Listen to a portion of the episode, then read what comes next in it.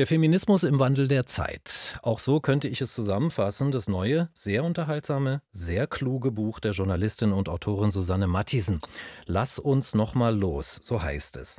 Ich fasse es mal so zusammen. Alt gewordene Kämpferinnen und Feministinnen, ganz starke, lebenserfahrene, kampfgestählte Frauen, die leben in ihrem selbst geplanten und selbst gebauten Kreuzberger Haus für Frauen, müssen jetzt aber mit Problemen klarkommen, die sie vorher nicht auf der Liste hatten.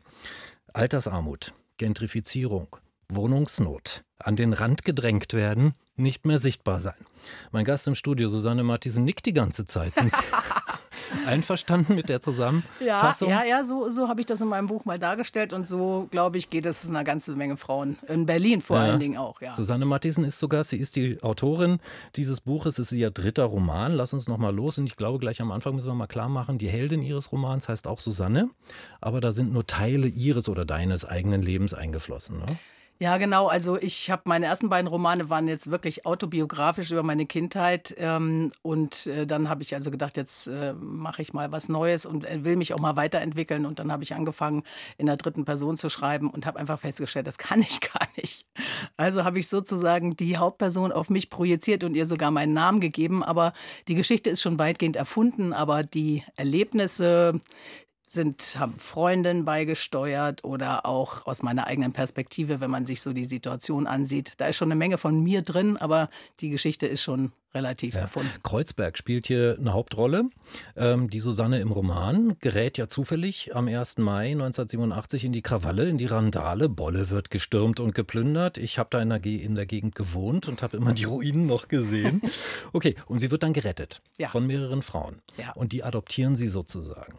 Und ich habe mich beim Lesen gefragt, ob du noch mal diesen Kreuzberg-Mythos aufleben lassen wolltest, dieses wilde, verrückte, widerständige in Kreuzberg damals? Also ich denke, für diejenigen, ähm, äh, die jetzt sozusagen mein Alter erreicht haben, also jetzt um die 60 pendeln, die haben an diese wilde Zeit der 80er ähm, gute Erinnerungen. Und ich finde diese, diese, ich sag mal, ikonische Nacht, ähm, äh, ist auch bundesweit äh, wirklich ins Bewusstsein gedrungen und deshalb habe ich das als Ausgangspunkt genommen.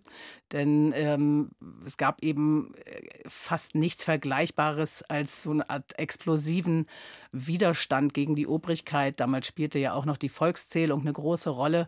Ähm, wer so alt ist wie ich, der wird sich an diese ganzen Sachen erinnern. Wir haben ja alle gesagt, nicht die Tür aufmachen und so weiter, wenn es klingelt und äh, keine Antworten geben und so weiter. Wir waren schon sehr politisiert mhm. und deshalb ist diese Kreuzberg-Nacht von 1987 der Ausgangspunkt ja. für meinen Roman. Und wer die kleinen Bleistifte hatte ne, von der Volkszählung, die für die Volkszählung ausgeteilt wurden, ne, wer die noch behalten hat, der hat total Probleme gekriegt. Erinnere mich noch an meine Kreuzberger Zeit damals.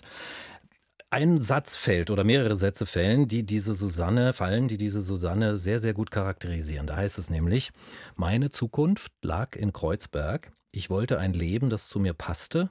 Ich wollte nicht passend gemacht werden. Das ist sie eigentlich, oder? Ja, das ist es. Und das ist natürlich auch das große Berlin-Versprechen gewesen. Also es sind ja unglaublich viele aus der Provinz ähm, nach Kreuzberg geströmt oder nach Berlin geströmt, damals noch nach West-Berlin geströmt und äh, wollten halt einfach ein, ein ganz anderes Leben leben und ähm, wollten nicht das Leben von der Stange. Und ähm, ja, ich würde mal sagen, Annette Humpe, David Bowie, also äh, da musste man natürlich hin und für die Eltern war es ein großer Schock, aber es war natürlich ähm, mit nichts zu vergleichen ja. damals äh, im Vergleich zu der Provinz, aus der ich kam. Und so habe ich Berlin auch erlebt und das war wie ein Erweckungserlebnis und ich wollte unbedingt hierher und ähm, habe das natürlich dann auch gemacht. Ja. Interessanterweise ist es ja bei allen Frauen im Roman so. Ich habe ja eingangs schon gesagt, das sind kampferprobte Feministinnen, ganz starke Frauen, die ihr eigenes Leben gesucht und gefunden haben. Und die kommen jetzt aber mit einer in einer völlig neuen Welt mit um die 60 manche sind auch 70 oder eine Dame ist ja schon 80, äh, kommen nicht mehr zurecht. Also was von dem alten Kreuzberg ist heute eigentlich noch da? Ja, also das alte Kreuzberg, äh, wie wir es damals kannten, ähm, ist sicherlich noch optisch, sage ich mal, so präsent und äh, sicherlich auch äh, weitestgehend in der Mischung. Aber äh, ich glaube, der Unterschied ist eher, dass äh, wir uns als äh, Frauen verändert haben und äh, so ins Alter äh, so rausaltern aus dem Aktivismus und aus dem, was uns mal äh, zusammengehalten und äh, aufrechterhalten hat. Und äh, da kommen die Zipperlein dazu, da kommen natürlich dann sozusagen die ersten Probleme, weil das Geld, weil das Geld nicht mehr reicht. Manche arbeiten einfach nicht mehr fest und plötzlich stellen sie fest, huch, ähm, ich komme einfach gar nicht mehr über die Runden. Und im Grunde sind wir ja in der Boomer-Generation diejenigen, die äh, immer für alles auch eine Lösung hatten. Und wir suchen auch eine Lösung. Wir finden auch eine Lösung in dem Buch, ähm, in der Gemeinschaft. Und wie das ausgeht, ist schon sehr originell und sehr spannend. Ja, ähm, ich habe es ja spektakulär genannt ne, vorhin, weil es ist wirklich eine spektakuläre Geschichte. Aber ich würde gerne noch mal bei den Grundsätzlichen bleiben. Also ähm, ich finde, diese Frauen sind konfrontiert mit einem Leben, das eigentlich zu einer düsteren Weltanschauung führen könnte. Ich finde, im Roman wird die Frage gestellt, hat sich das alles gelohnt? Hat sich der Kampf eigentlich gelohnt um Gleichberechtigung für den Feminismus? Die Antwort im Roman ist eine ganz spezielle. Was würdest du sagen? Hat sich das alles gelohnt? Ähm, ja, klar hat sich das gelohnt. Also für uns hat sich es auf jeden Fall gelohnt, weil wir ähm, unser Leben so leben konnten, wie wir wollten. Aber wenn man sich jetzt einfach mal äh, unsere Ziele ansieht von, ähm, ja, von vor 40 Jahren, muss man ja ganz ehrlich sagen, ob das äh, weg mit dem Paragraphen 218 ist, gleicher Lohn für gleiche Arbeit, ähm, äh, Gewalt gegen Frauen ein No-Go und dagegen muss was unternommen werden und zwar massiv. Ähm, das ist alles nicht eingetreten und das ist eigentlich schockierend und das stelle ich auch in meinem Buch dar, ähm, dass wir uns dann natürlich fragen müssen, ähm, waren wir nicht gut genug oder war das Patriarchat zu stark? Also, ähm, und ich denke mir, das ist äh, eine ganz entscheidende Frage, die man sich ähm, äh, jetzt natürlich stellen muss, weil ich persönlich auch keine Lust habe, irgendwann mal diese Welt zu verlassen und zu sterben und dann ist die Situation immer noch da. Das möchte ich nicht akzeptieren. Ja. Und das Ver Verrückte daran ist, dass ich gar nicht verstehe, wieso wir es nicht geschafft haben, muss ich ganz ehrlich sagen. Das ist ganz witzig, dass du das so erzählst, weil das geht den Frauen im Buch nämlich genauso. Die verstehen das eigentlich nicht, was da mit ihnen passiert. Sie sind in einer irgendwie gelähmten Situation und fragen sich, was machen wir denn jetzt? Und dann kommt die Wende. Sie machen nämlich was. Ich weiß nicht, ich bin mir nicht sicher, ob wir das verraten sollen, was Sie dann Doch, tun. Doch, ich finde, das kann man okay. durchaus sagen, denn ich ähm, äh, erlebe das ja durchaus auch in meinem Freundinnenkreis. Also man fängt an, äh, darüber nachzudenken, wie soll die Wohnsituation mal sein. Wir wollen ja alle gemeinsam alt werden. Wir haben ja 43 Prozent ähm, der westdeutschen Frauen und Akademikerinnen, so wie ich eine bin, haben keine Kinder. Also ich meine, wir sind ja aufeinander angewiesen. Das ist ja Familienersatz. Wir brauchen unsere Freundinnen und Freundeskreise und äh, müssen da darin existieren. Aber wie kriegen wir das jetzt äh, geregelt? Ähm, indem wir natürlich unseren Wohnraum zum Teil teilen oder weiter vermieten. Ich meine, es ist nichts so teuer im Moment wie in Berlin äh, eine, eine, Eigentumswohnung zu mieten oder jemandem sie abzumieten. Meine Idee ist halt, und die beruht natürlich auf einer tatsächlich wahren Geschichte, in den Keller zu ziehen.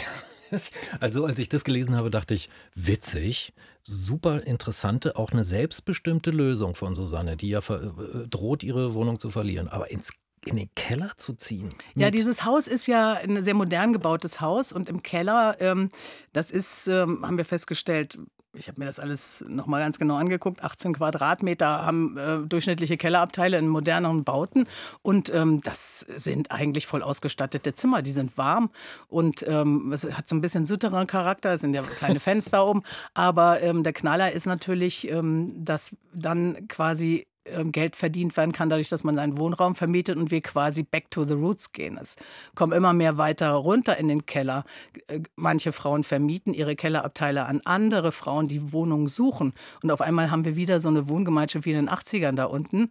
Und es ist wirklich ähm, lustig, aber auch unheimlich belastend und ähm, auch total anstrengend. Ja. Aber eigentlich ist es sehr beglückend. Und das Interessante ist, aus dieser Kellergemeinschaft entsteht etwas. Ja, die, all diese Frauen sind da ja in einer Notsituation. Und daraus entsteht aber wieder eine Selbstermächtigung, finde ich. Also sie gründen, um es mal zu sagen, eine Aktivistinnengruppe, die mit Kunstaktionen in Kreuzberg die alten Ziele verfolgt und weiter kämpft. Wir kämpfen weiter, egal ob wir 60 sind, ob wir 70 sind, ob wir 80 sind. Ganz genau. Lass uns noch mal los. Das ist ja. irgendwie die Grundidee, auch ja einfach noch mal zu sagen, ey, wir haben alles parat. Das Feuer brennt noch und äh, wir müssen es nur noch wieder kräftiger schüren und ähm, eigentlich äh, haben wir jetzt auch die Zeit dafür, äh, die Sache nochmal von hinten aufzurollen. Also Los Mädels. Los Mädels, äh, bildet Banden ist das letzte, sind die letzten Worte des ja, Romans. Da hatte ich, da hatte ich mein T-Shirt. Da hatte ich mein T-Shirt, da passe ich leider überhaupt nicht mehr rein. Aber ähm, das war damals ganz, ganz angesagt. Bildet Banden und ähm, das ist auch sozusagen das Motto meines Buchs, ja. ja. Du hast es eben schon kurz angesprochen. Die ersten beiden Romane sehr erfolgreich, äh, sind autobiografisch, Kindheit und Jugend auf Sylt.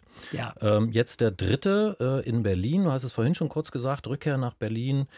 Aber wie hat sich für dich ähm, das Schreiben verändert. Ist ja doch etwas anderes, ähm, ob du jetzt eine Susanne in dich hineinprojizierst oder ob du ganz, ganz eng bei dir dran bleibst. Also völlig anderer Roman geworden, der dritte? Ähm, also ist ein natürlich, sage ich mal, inhaltlich ein ganz anderer Roman geworden, aber so von meinem Schreibstil her, der ja ähm, super gut angekommen ist und äh, der sozusagen auch in mir steckt, also ich kann gar nicht anders schreiben, ähm, ist es natürlich sehr vergleichbar und auch sehr, sehr lustig. Also, aber eben, äh, das ist bei den Sylt-Romanen auch der Fall, eben doch auch sehr politisch und kritisch. Ja. Und äh, das miteinander zu verbinden, ähm, das ist mir halt in diesem, in diesem neuen Roman, glaube ich, auch ganz gut gelungen. Aber natürlich ist die Thematik vollkommen anders und es ist ein Riesenspagat. Also ich bin, ich bin auf einer Nordseeinsel aufgewachsen, aber ich gehöre ja wie, sage ich mal, die anderen 80 Prozent äh, hier in der Stadt natürlich auch zu den Zugezogenen. Aber eben schon in den 80ern bin ich äh, nach Berlin gekommen. Da stand die Mauer noch und insofern ähm, äh, ja, ist das natürlich auch ein Teil meiner Biografie und gehört auch dazu. Schon ein Resümee oder ist es dafür noch viel zu früh? Naja, also ich, das kann ich noch gar nicht sagen. Das Buch ist heute rausgekommen. Also ist heute ist der Erscheinungstag. Also das muss ich erst noch mal sacken lassen. Ich bin natürlich auch mega nervös. Also äh, finden die Leute das auch wirklich gut? Das, ähm, ist es das, was ich mir erhofft habe? Oder ist es das, äh, kommt das auch an, was ich sagen will? Also insofern äh, glaube ich, ist es zu früh für ein Resümee. Okay. Ich kann, das kann ich auch noch sagen. Ich habe es ja gelesen. Äh, ich fand es richtig großartig. Ich hatte nicht nur Spaß dabei, sondern habe auch Neues verstanden, nämlich über die Boomer-Generation und zum Beispiel über die Frage, ähm, ob wir ne, als Boomer-Generation Generation heute zu Recht oder zu Unrecht fertig gemacht werden von der jüngeren Generation. Und ich habe auch noch mal viel gelernt über den Feminismus, wo er herkommt und wie dieses Lebensgefühl in den 80ern eigentlich war und was heute daraus geworden ist. Also das ist jetzt meine persönliche Haltung, meine persönliche Einschätzung. Danke für den Besuch im Studio. Ich freue mich auch. Vielen, vielen Dank, Frank. Das war toll. Susanne Matthiesen war zu Gast, die Journalistin und Autorin. Wir haben gesprochen über ihren neuen Roman Lass uns noch mal los, erschienen im Ulstein Verlag heute im Buchhandel für 24 Euro. Und die Buchpremiere, die gibt es nächste Woche Dienstag am passenden Ort, nämlich in Kreuzberg, im Aquarium. Und dieses Aquarium, das ist der Veranstaltungsort, der zum Südblock gehört, also direkt am Cottbusser Tor.